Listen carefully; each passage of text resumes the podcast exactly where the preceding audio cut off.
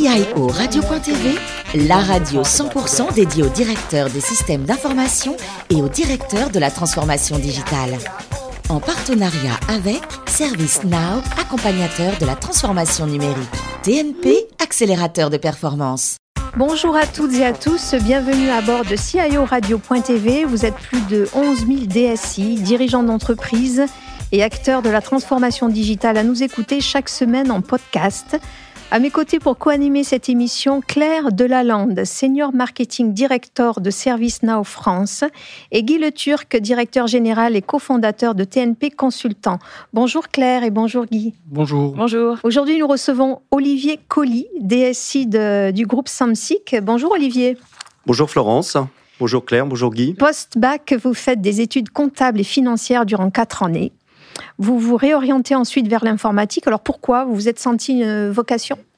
Alors, je l'avais déjà cette vocation finalement relativement jeune. C'était, c'est plutôt un plaisir l'informatique, hein, donc une passion, je dirais. Et puis euh, j'ai écouté des sages à un moment qui m'ont amené vers euh, vers plutôt la finance. L'informatique à l'époque était un peu chamboulée entre la mini et la micro, avec quelques débarquements dans les dans les dans les entreprises. Donc euh, ces mêmes sages m'ont dit dans la dans l'informatique il n'y a pas d'avenir. donc c'est pour ça que j'ai choisi la comptabilité à cette époque-là. Bon, euh, mal m'en a pris puisque je m'y plaisais forcément pas, et mmh. puis euh, d'où cette reconversion dans l'informatique. Néanmoins, néanmoins, ce parcours m'a tout le temps servi euh, au cours de mes expériences qui ont suivi. Vous intégrez ensuite une, une, ESN en plein pendant la bulle Internet, hein, en 99. Vous y commencez comme développeur d'applications, puis chef de projet et enfin responsable technique. Et quelles étaient vos responsabilités? Écoutez, je délivrais en fait tous les services à destination de comptes privés et comptes publics, donc avec des dimensions plus ou moins importantes hein, euh, et des domaines d'activité très variés. Euh, donc comme euh, indiqué, j'ai commencé comme développeur. J'adorais ce métier et je crois que je prendrai encore grand plaisir à recommencer à faire ça puisque je considère que c'est les bases de l'informatique. Mais je travaillais également sur les parties infrastructures et puis également jusqu'au positionnement finalement de la marque sur ce qu'était l'internet de l'époque. Et qu'est-ce que vous retenez vraiment de cette expérience? Qu'est-ce qu'elle elle, vous aura permis de faire par la suite? La découverte, le côté très pionnier de l'Internet à cette époque-là. Euh, je dis souvent ce que nous connaissons depuis 5-6 euh, ans avec vraiment l'explosion, l'accélération très très forte de l'Internet. Nous ne revivons finalement que ce qui a existé dans les années 97, 98, 99. Et, on refait ces modèles-là, qui à l'époque ont échoué parce que le marché n'était pas mature. Et, et on retrouve ça aujourd'hui avec une vraie maturité, une explosion qu'on connaît tous aujourd'hui avec les acteurs dominants sur le marché. Et enfin, en 2007, vous quittez cette entreprise pour intégrer le groupe Samsic en tant que DSI. Samsic était à l'époque euh, votre client, je crois En effet. Et qu'est-ce qui vous a plu d'emblée dans ce groupe? Ah, Le côté, euh, je dirais, euh, dynamisme de l'entreprise, entrepreneurial, un groupe familial, très proche des hommes et des femmes, mhm. une vraie locomotive locale. Vous nous rappelez un peu les, les métiers de Samsic, du groupe Samsic?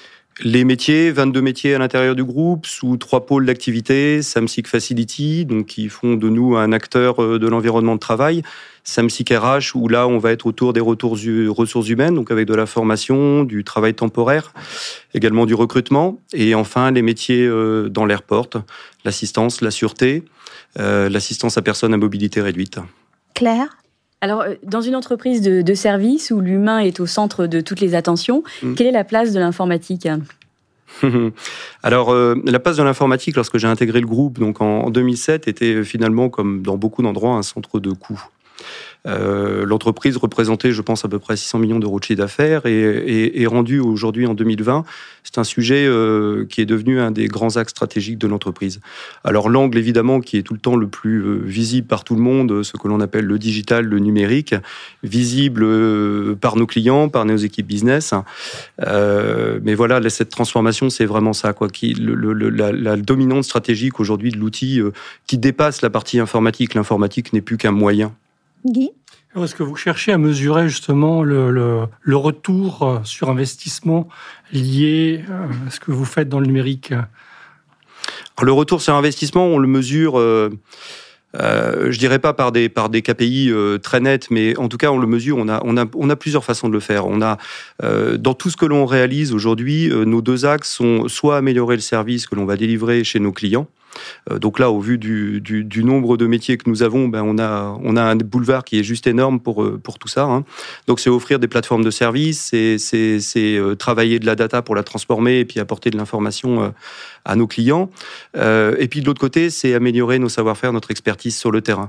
Donc pour ça, c'est des outils en back-office, c'est des outils en mobilité qui vont servir nos opérateurs, qui vont servir notre middle management, qui vont nous permettre de capitaliser aussi sur un tas d'informations, euh, du coup qu'on sera capable de transposer et de remonter aux clients.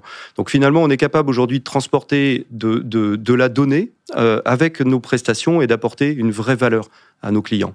Au-delà de ça, il y a des aspects économiques. Hein, Lorsqu'on parle de dématérialisation, évidemment, quand vous avez euh, des volumes avec 93 000 collaborateurs euh, salariés à travers l'Europe, euh, vous parlez de dématérialisation de bulletins de salaire, les ROI sont juste évidents, pour prendre un exemple très simple.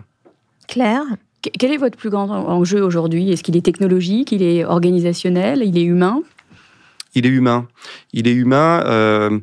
il est à la fois la compréhension du métier, c'est un vrai sujet, la proximité du métier, des métiers. Euh, comment aller capter le vrai besoin? Comment anticiper le besoin? Comment innover? Euh, Comment finalement être créatif au quotidien? Donc l'enjeu, le mot créativité est plutôt euh, plutôt le bon. et puis ensuite l'humain. L'humain, puisque après, c'est comment nous accompagnons l'ensemble des collaborateurs sur le terrain, dans le digital, dans le numérique et la maîtrise de ce qu'ils font, et le pourquoi à un moment on construit un outil, on leur met à disposition. Alors on parle beaucoup de l'évolution des compétences dans les équipes, euh, systèmes d'information. Comment euh, abordez-vous le sujet? Alors c'est un là aussi un vrai sujet. Euh, on a on a des fois un peu trop peu de temps finalement pour accompagner les collaborateurs euh, à grandir dans, dans l'organisation. On essaye de le faire en interne. On essaye de les former. On essaye de les ouvrir, de les faire participer à des salons, à des meetings. Euh, on essaye de rencontrer euh, différentes entreprises dans des domaines divers et variés pour s'ouvrir. Euh, ce qui nous manque aujourd'hui en interne dans la DSI, c'est l'un de mes enjeux des années à venir, qui permettra aussi de fidéliser et de faire grandir les collaborateurs, c'est la formation. La formation certainement euh, euh, diplômante ou en tout cas où on obtient des habilitations. Justement, parmi les enjeux de demain, au niveau technologique, comment est-ce que vous créez une rupture ou une continuité? Vous avez vous-même une, certaine longévité dans la, dans la société. Comment vous arrivez à vous réinventer ou à, à insuffler en fait de de nouvelles approches pour, votre service et pour le, soutien euh, numérique euh, au, quotidien? On a un truc exceptionnel pour ça qui s'appelle le client. le client est génial pour ça puisqu'il a une capacité à nous faire nous réinventer tous les jours. Euh, les modèles sur nos métiers qui sont finalement des, métiers relativement simples. Si je prends le métier premier de l'entreprise, qui est la propreté, c'est un, métier finalement simple à, appréhender, néanmoins très technique hein, dans, sa, dans sa réalisation. Euh, mais aujourd'hui, euh, ce métier est finalement en train de changer pour s'orienter vers un modèle que l'on va appeler on-demand, où euh, bientôt ce sont les, les occupants finalement des bâtiments qui viendront consommer des services à la demande. Donc toute cette évolution nous fait à la fois réfléchir sur ce que nous sommes en capacité d'apporter grâce aux SI qui sont existants, grâce aux outils que nous allons créer, et puis euh, comment capter directement euh, euh, bah, le user hein, en fait chez le client demain, tout en garantissant de la fiabilité sur la communication, tout en garantissant de la sécurité, puisque c'est des vrais enjeux aussi lorsque nous intervenons chez nos clients. Guy, quelle place donnez-vous à l'innovation au sein de vos équipes? 50 Aujourd'hui, l'équipe elle est divisée en, en, termes d'effectifs à 50% sur euh, euh, la partie, euh, je dirais, corporate, hein, toute l'infrastructure, et puis toute la partie ERP, SIRH, BI. bon, ce qui fait malgré tout tourner l'entreprise. Hein, ça, ça s'arrête. On ne sait plus payer nos collaborateurs, on ne sait plus facturer nos clients ça se passera pas bien très longtemps. Mhm. Et puis derrière, bah, c'est que de l'innovation. C'est que de l'innovation. Donc en interne, on appelle ça le digital. On est, on est, voilà, un peu comme tout le monde.